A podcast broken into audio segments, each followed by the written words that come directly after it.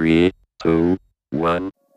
Llegaste a los podcasts del blog Ruta 5, historia de éxito de hondureños en el mundo y emprendimientos en Latinoamérica.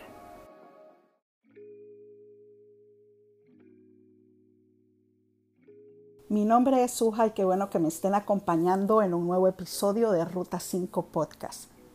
Hoy tengo como invitada a Zulma Arzu Brown, una destacada hondureña que radica en el sur del Bronx, Nueva York. Zulma ha trabajado como directora de operaciones de la Cámara de Comercio Hispana de Nueva York, en la coalición Garífuna, en programas de reinserción juvenil. Es muy activa en la comunidad afrolatina. Con ella vamos a conversar sobre sus diferentes facetas hasta llegar a su gran proyecto personal que ocupa casi todo su tiempo en este momento y la ha hecho merecedora de múltiples menciones en reconocidos medios de comunicación estadounidenses. Es un placer tenerla en Ruta 5 Podcast. Bienvenida, Zulma. Hola, ¿qué tal estás, Suja? Es un placer estar aquí con ustedes. Muchas gracias.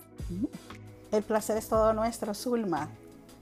Queremos empezar con nuestras preguntas y, y vamos a comenzar con, con una pregunta muy básica y muy general. ¿Hace cuánto vive en Estados Unidos? ¿Y en qué lugar de Honduras nació?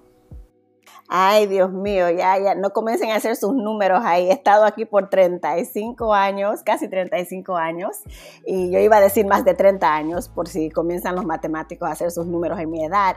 Ah, llegué aquí a la edad de 5, ah, ya, ya, ya por cumplir los 6 años de edad y vivo en el Bronx, sur del Bronx, en Nueva York. Pero tengo entendido que fueron sus padres los que emigraron. Eso le doy muchas gracias a, mis padres que aún llegaron aquí como inmigrantes y tenían que aprender el idioma, obviamente inglés y adaptarse al sistema de aquí, de Nueva York, pero eh, las tradiciones, las culturas ah, se, se, han mantenido intactos en nuestras casas, en nuestro hogar, ellos se aseguraron que estuviéramos hablando español y de vez en cuando, cuando hablaban garífuna, yo aprovechaba a aprender un poco más de garífuna también, porque soy garífuna orgullosa. Zulma, pero no nos respondió de qué lugar de Honduras es originaria usted. Bueno, ah, buena pregunta. Yo, yo nací en San Pedro Sula, pero nuestra familia estaba en Santa Fe Colón, todavía está en Santa Fe Colón y mi papá en, Progreso. Ah, tenemos, ya sabe que la, la, cultura garífuna es una cultura súper unida. Yo siempre digo que el pueblo de Santa Fe o Guiriga es nuestro, todos los que viven ahí es mi familia, son mi familia, son familiares. Y es, es un orgullo porque Ah, yo me acuerdo hasta cuando era niña caminando en las calles descalzas y cuando yo voy a mi país, lo primerito que me, que me quito son mis zapatos cuando llego a Santa Fe porque me gusta sentir, ah, sentir el, ah, la, naturaleza y sentir lo que yo sentía cuando yo era, cuando era niña. Es algo bien, lindo, es como si me, me, me da cosquilla en el alma, ¿verdad? Y si lo puedo describir así. ¿Y alguna vez se preguntó el motivo o les preguntó a sus padres los motivos que tuvieron para emigrar hacia Estados Unidos? Yo descubrí la, historia de mis padres en, una charla que invité a mi mamá a tener con los jóvenes garífunas aquí. Fue cuando contó la historia ah, por qué se vino ella para los Estados Unidos. Y usted sabe que, los garífunas somos las culturas negras allá ah, en Honduras. Mi mamá y mi papá, ah, los dos fueron educados allá en Honduras, se graduaron a universidad ahí en Honduras. Mi mamá trabajaba en un banco y mi mamá es súper dotada, a mí todavía, todavía se le nota. Y entonces había una posición ah, que le iba a proveer más dinero para que ella pueda you darle más a nuestra familia. Y miraba a hombres, voy a usar la palabra blanca, ¿verdad? Hombres blancos ir a entrevistar para esta, esta posición. Y de repente mi mamá ah, fue, le tocó las puertas al, al jefe y le dije, mire, yo califico para esta para esta posición, me gustaría entrevistar. Y el jefe le, dije, le dijo, Blanca, con todo respeto, yo sé que calificas, sos mejor que todas las personas que hemos entrevistado, pero no te podemos dar el trabajo porque sos mujer y sos negra, sos garífuna. Pero también sé que tenés un familiares allá en los Estados Unidos. Yo te sugiero que vayas a los Estados Unidos, ¿verdad? Pero vas a hacer algo, Blanca. Te vas a ir sola, vas a dejar tus hijos aquí y vas a ir a establecerte, vas a aprender el lenguaje, vas a mandar por tu esposo, los dos se van a graduar de colegio en los Estados Unidos también y después de eso van a tener a sus hijos. Necesito que te estabilices, no vayas allá a perder tu tiempo. Y eso fue lo que hizo a mi mamá. Ella nos dejó en manos de una comunidad en Santa Fe, Colón. Espero que todo el mundo son mi familia, ¿verdad? Porque todo el mundo tuvo, tuvo mano en, en, criarme a mí y a mi hermano para que mi mamá llegara aquí a los Estados Unidos y abrir oportunidades no solo para, para la familia de ella, pero para muchas personas, muchas, muchas personas. Mis, tías, mis, mis tías, ah, ya están, mis primos están criados aquí y es por ese coraje que tuvo mi mamá de venir y lanzarse y ser la primera. Y su mamá entonces toma la decisión de emigrar dejándolos a ustedes muy pequeños. ¿Cuántos años tenían en ese entonces? Sí, a la edad de seis nos dejó casi por cuatro años. Uh, cuatro años y yo, y yo, y a mí no, no me acuerdo la ausencia, yo no me acuerdo de la ausencia de mis padres, realmente, por, pero sí me acuerdo de historias de mi abuelita y mi abuelito y mis primos ahí jugando.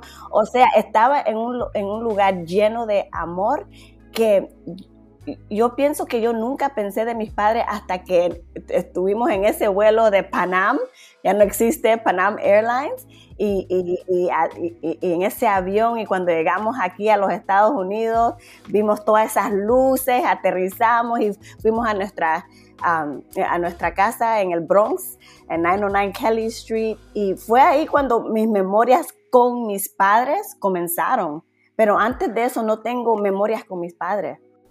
¿Qué recuerdos vienen a su mente ahora mismo de esas primeras memorias o de esas primeras vivencias que usted tuvo ya en otro país, con otra cultura, lejos de su familia, lejos de su ambiente en el que había nacido? Eh, sí, mire, oh my goodness, pasaron muchas, muchas, muchas cosas. En primer lugar, la educación era sumamente importante en mi casa. ¿verdad? La fundación educativa, el respeto, la integridad, la espiritualidad, es la, es la base de lo que soy. Y ah, muchos años después me fui al colegio, ah, me gradué del Lehman College eh, en el Bronx, ah, tomé, tomé comunicaciones para estar en relaciones públicas y también en, la producción de, televisión y, películas. Y también mi minoría fue español porque quería aprender eh, español un poco más, pero se me hizo difícil el español, no fue mi materia más fuerte. Yo pensé que hablándolo era igual que estudiándolo, completamente diferente. Y, pues sí, y entonces durante el, colegio yo estaba como un poco perdida. Yo sabía que yo comía judutu o machuca, que es la comida uh, garífuna, escuchábamos ah, las canciones garífuna, bailábamos puntas a los tambores, pero no, no sabía nada de mi historia. Y entonces, ah, cuando un maestro del colegio nos dijo, miren, el proyecto va a ser, escojan una cultura y escriban sobre esa cultura. Y yo decidí escoger la cultura garífuna para aprender un poco más de lo que yo ah, soy. Me di cuenta ah, que éramos la última isla en San Vicente de ser conquistada por los británicos. Solamente 2.248 de nuestra gente uh, sobrevivieron en lo que es genocide, el atento de, de, matarnos a todos, ¿verdad? y, y, luego la segunda meta era esclavitud y es cuando, cuando cuando llegamos a, a, Honduras y los que estaban establecidos en esa tierra no nos, nos dejaron en, en, paz realmente. Espero que mantenemos nuestro lenguaje y nuestra cultura completamente intacta. Y, ese, y, eso, ¿verdad? Con, con el poder de, de, mi mamá y mis padres y los sacrificios, uh, creó en mí algo tan bonito como, como quien dice, yo vengo aquí para hacer algo importante.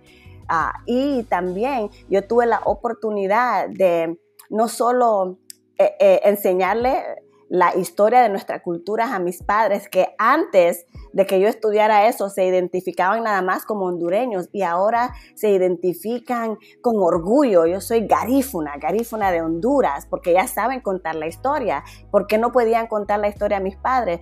Porque ah, en, Honduras no se enseñaba, yo pienso que todavía están trabajando en eso de enseñar lo que es la cultura garífuna ah, en las escuelas, pero también los garífunas están en Belice la mayoría de los, de los libros sobre nuestra cultura estaban escritos en inglés, así que nuestros hermanos garífunas en Belice sabieron más su historia que nosotros, lo de Honduras, Guatemala y Nicaragua.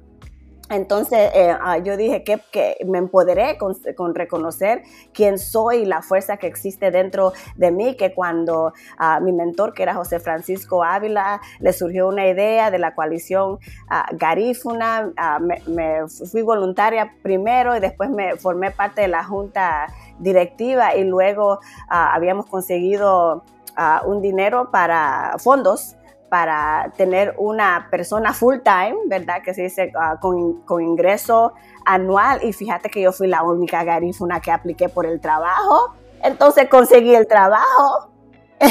y, pagaba, y pagaba bien. Yo dije, ¿dónde están todas, todas las personas que yo sé que califican?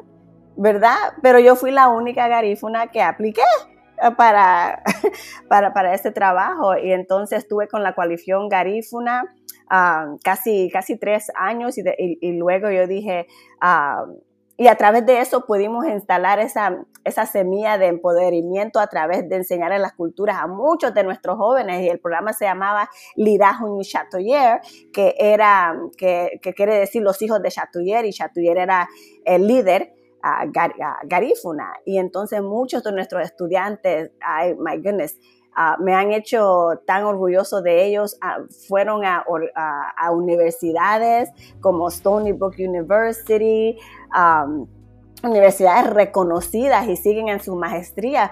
¿Y por qué le está yendo? Les fue bien.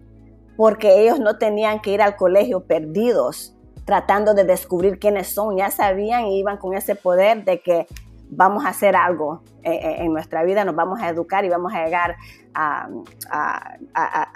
bueno, a lo que podamos alcanzar. Y entonces ah, decidí pues ir a, New York City, a la Cámara de Comercio de los Hispanos de Nueva York, porque me interesaba unir a todos los latinos. Ah, ¿Verdad? Comenzando obviamente con los hondureños, a los garífunas y los puertorriqueños, dominicanos, pero, pero ser esa, esa fuente de orgullo latino, no solo para mi comunidad, pero todas las comunidades latinas. Digamos que usted entra a la universidad, concluye sus estudios de high school o de secundaria y entra de lleno a involucrarse en actividades sociales tanto de su comunidad como de los latinos en general. Ah, la, la, universidad fue Lehman College. ¿Verdad? Entonces, mis, estudios fueron trabajo, más trabajo y experiencia y experiencia. Ah, y, he, notado que la experiencia uh, vale muchísimo, muchísimo ah, aquí también, pero mi, ramo no necesitaba o todavía no necesita una maestría, por ejemplo, ¿verdad?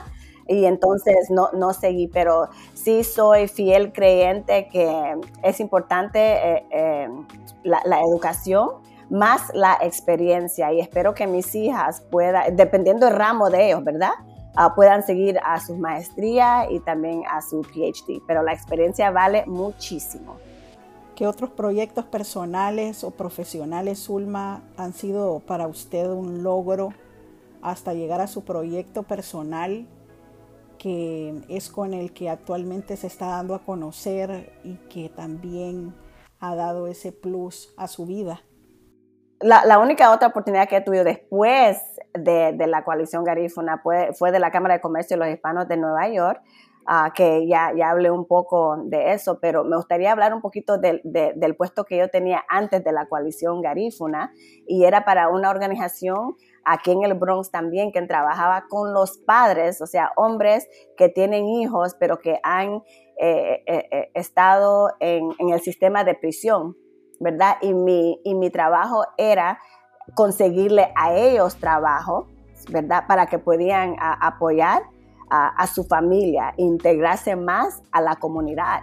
Y, y, al principio eso para mí fue bien, bien, bien difícil, porque mi mentalidad era cómo Dios me va a poner a mí a ayudar a estos delincuentes, a estos delincuentes. Esa era mi mentalidad. Y entonces yo dije, uh, you know, ¿cuál, cuál, cuál sería, you know, cómo, cómo, you know, cómo yo puedo...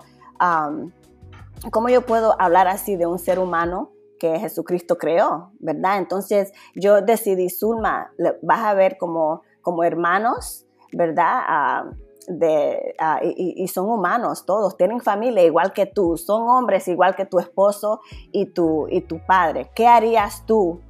Y si tus padres o tu esposo o, tus primos estaban en esa misma posición. Y yo le di todo. Yo le, di, yo le, y yo les dije a ellos, miren, yo lo que voy a hacer por ustedes es que le voy a prestar mi credibilidad, mi credibilidad de colegio, de experiencia, y yo no voy a ir a abrirle trabajo con el nombre de ustedes o con su pasado. Yo le voy a ir a abrir oportunidades con mis nombres y con mis credenciales.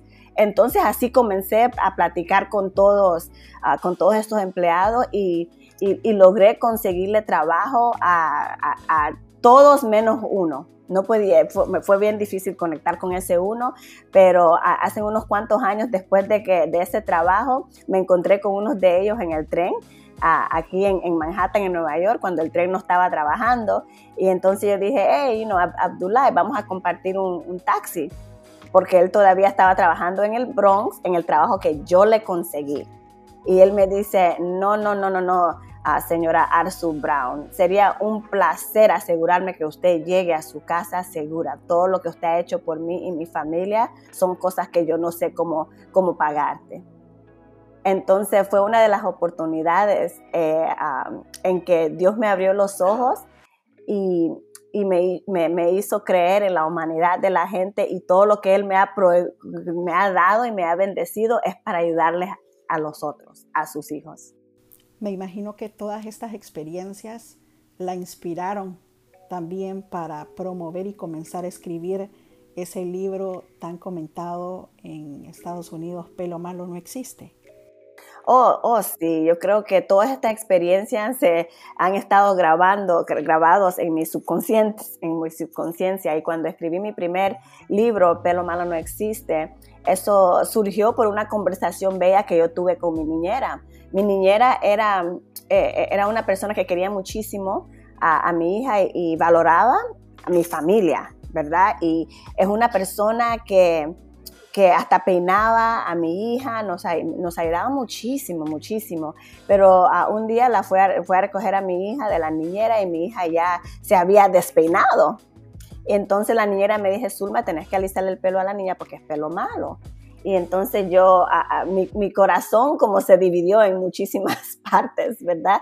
Y yo me, acordé inmediatamente de que yo era ejemplo para mi hija en ese momento, en cómo tener una conversación ah, con respeto con el prójimo. Y también yo, yo iba a ser una, e, el ejemplo que le iba a estar dando a todos los niños que estaban ahí en ese momento. Era importante, pero también me, me acordé de la palabra que yo ah, estudié cuando estudié la Biblia, era indignación, ¿verdad? Que, que está bien que esté enojada, pero y si voy a responder tiene que ser de una ah, de un lugar de amor. Y yo le, le dije a la niña, y no, con todo respeto, hay pelo largo, hay pelo corto, hay pelo colocho, y comencé a darle toda clase de términos Ah, de cabello y terminé con pelo malo no existe. Y yo te voy a conseguir un libro para que nosotras dos trabajemos eh, en elevar la autoestima de no solo mi hija, sino que todos los, todos los niños que están ah, bajo ah, en, tu, en tu lugar, en, en tu lugar local. Entonces abrió una conversación tan bella con ella que me dijo, Zulma, sabes que mi padre es afrolatino de Puerto Rico, pero cada vez que se peinaba el pelo. Yo solo le escuchaba él decir pelo malo, pelo malo. Y entonces yo dije, me di cuenta que ese es un término coloquio, coloquio. Entonces dije, bueno, ese término no va a ir con nosotros al futuro. Y te prometo que te voy a conseguir un libro, pero yo no sabía que yo iba a escribir el libro, porque yo busqué, pero nada decía específicamente lo que yo quería decir o nada era una... y um, también en ese momento yo solo conocía a una ilustradora que se llama Isidra Sabio, que es una de mis mejores amigas y ella es también garífuna de Honduras. Y ella eh, hace unos dibujos excelentes y decidimos que entre nosotras dos lo que vamos a hacer es crear libros que va a, que va a ser en nuestro color negras, en las diferentes variaciones de color negra que, que, existen y también vamos a hablar y vamos a dibujar de la experiencia humana que nos une no solo en nuestras culturas, pero todas otras culturas, las blancas, las de Asia, Ah, van a tener algo en común con estos libros. Y así surgió Pelo Malo No Existe. Qué maravilla, Zulma. Y me encanta que usted utiliza el término bien inclusivo, que no es solo para su cultura garífuna, sino también para todas las razas, porque sé que en este momento muchas personas se identifican con esas dos palabras pelo malo. Ah, sí, pues claro. yo escribí el libro no de una parte ah, absoluta, yo no lo escribí para garífunas en primer lugar. Yo escribí, yo lo escribí para todas, todas ah, las niñas y las personas que han lidiado con, con inseguridad, ¿verdad? Yo lo escribí número uno para que mis hijas sepan que, términos negativos Ah, no ayudan a absolutamente nadie y hay palabras ah, alternativas que uno puede usar. El diccionario está lleno de palabras para describir cosas, ¿verdad? Y si mi pelo eh, eh, es lacio, no es que es malo porque es lacio, es lacio. Y si mi pelo es colocho, pues es colocho. No es malo, ¿verdad? y si mi pelo tiene dreadlocks, es dreadlock, no es malo. O sea, hay palabras reales para describir la clase de cabello que tienes o clase de pelo que tienes. Porque si mi cabello es malo, ¿qué más es malo? ¿Mi nariz es mala? ¿Mi piel es mala? Entonces no podemos comenzar el mundo de, los niños dándoles palabras negativas si cuando ellos están en, nuestra, en nuestros vientres y vienen a, a nuestras manos, nosotros no le estamos dando palabras negativas a nuestros hijos. Le estamos diciendo gracias a Dios por darme este bebé saludable, bello, te quiero mucho y de repente vamos a inculcarles palabras negativas y vamos a dejar a, una eh, comunidades darle palabras negativas a nuestros hijos, que es un regalo de Dios. Entonces yo lo escribí para todo mundo.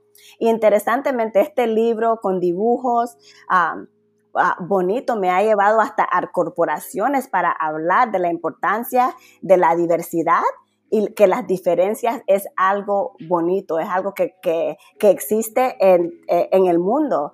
Ah, ¿verdad? Y toda la diversidad coexiste juntos, ¿verdad? Qué lindo son las palmas en, las playas de, Santa Fe con el mar ahí y, y la arena y, la, arena, todo eso están conviviendo juntos en colores bellos, maravillosos, y así somos los, los seres humanos. Y cuando las personas lean mis, mis libros, seas blanca, te invito, y si sos blanca, india, te invito a tener este libro en tu casa, porque es también una forma que yo te pueda introducir a mi familia a tu casa. La misma manera como mis hijas tenían, las mayorías de libros eran con con, piel clara, gente blanca, ojos azules. Eh, esos libros fueron invitados a mis casas y los leímos. Entonces estoy dándole la oportunidad de familias que no son negras, que nos inviten a sus hogares y déjenme presentarle a mi familia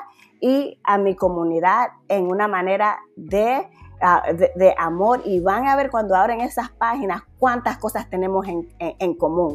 Los únicos en mi primer libro no se van a encontrar hombres, Ah, y la razón por cual es porque yo lo escribí para mis hijas, ¿verdad? Y en ese momento no habían, y todavía no hay, ah, muchos libros con protagonistas negras. Ah, negras y decidí que mis hijas no van a tener problema encontrando estos, estos libros porque yo se los voy a escribir.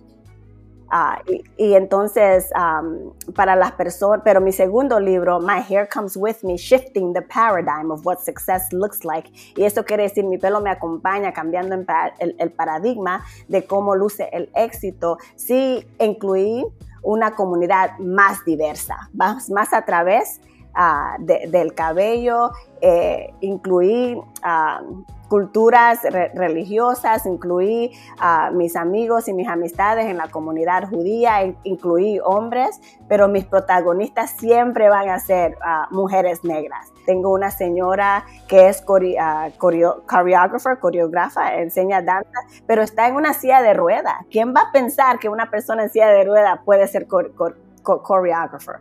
Um, ¿Verdad? Entonces tenemos, uh, tenemos ahí varios, varios elementos, como incluir también las comunidades LGBTQ, gay and lesbian, la comunidad musulmana, la comunidad judía, está en mi libro, Cambiando el paradigma de cómo luce el éxito. Y fui más, más, más inclusiva. Zulma, ¿cuánto tiempo le llevó escribir este libro? El libro fue escrito en cinco minutos. Así que yo sé que no fui yo, fue Dios. Y Él me ha enseñado a tiempo hasta tiempo que Zulma, con este, con este talento, con este regalo que te, que te di, también te voy a abrir las puertas. En realidad que sí, se le han abierto muchas puertas. He leído a través de diferentes portales la cobertura que los medios estadounidenses le han dado también a su libro, eh, un gran aporte a la cultura afrolatina. Me encantaría que nos comente parte de esos medios o de esa gira de medios que usted ha realizado promocionando sus libros? Estuve en Despierta América, uh, estuve en Telemundo, Univisión, pero me encantó Despierta América, ¿sabes por qué? Porque ellos, llegaron a mi vecindario, al sur del Bronx, a, a, filmar, a filmar eso en una cafetería que yo había invertido. Ah, y entonces me, encanta que a través de este libro, aunque es un mensaje global, ellos vienen aquí a mi comunidad a hablar con esta, uh, con, esta garífuna del pueblo de Santa Fe, Colón, que todavía se, que se quita sus zapatos solo para caminar en su tierra. Es bien bonito, bien bonito. Ahora mis libros están bajo algo que se llama ah, la colección de No Pelo Malo, No Pelo Malo Collection. Tengo siete libros en total, tres de ellos ya están, ah, ya están en Amazon. .com, pero yo dije, ah, nosotros estamos buscando la manera de que qué más podemos hacer con este mensaje. Y en cada página de mis libros hay una historia. Yo te puedo abrir una página y te cuento una historia de cómo y por qué. Y experiencias que yo he escuchado uh, de mucha gente a través de mi charla. Entonces yo dije, al mismo tiempo no hay un programa que habla de la experiencia del aspecto afro-latino, que también es afro-latino afluente y que se queda en, su vecindario para hacer cosas, uh, cosas increíbles. Entonces escribimos 13 eh, eh, episodios de la serie que se llama Dique Latino. Y Dique eh, Latino es algo que, usamos aquí en, en Nueva York. No sé si todo el mundo lo usa, pero cuando decimos Dique Latino, Ah, estamos hablando de que supposedly, no sé si es, no sé si, uh, si es, pero si él, él, dice que es, pues dice, dice es que es latino, porque es más que latino, es afrolatino. Uh, entonces, para hablar y enseñar de nuestras experiencias y creamos el piloto a través de Zoom cuando comenzó esta pandemia.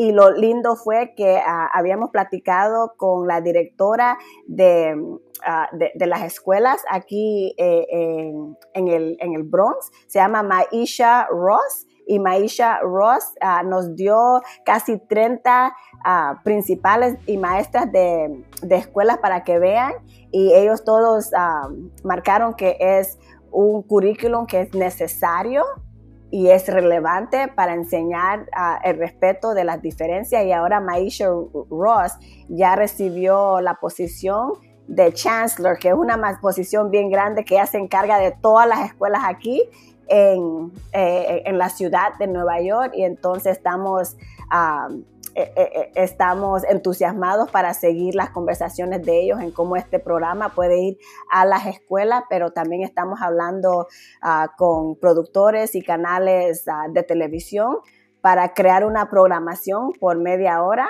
con, con Dique Latino, que es ah, la historia que surge de mi primer libro, Pelo Malo No Existe.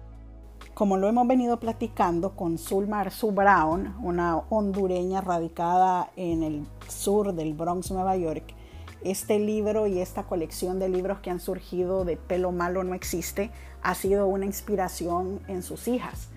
Ahora la pregunta es, ¿cómo ha sido este libro o de qué forma ha impactado a sus hijas antes y después de este lanzamiento?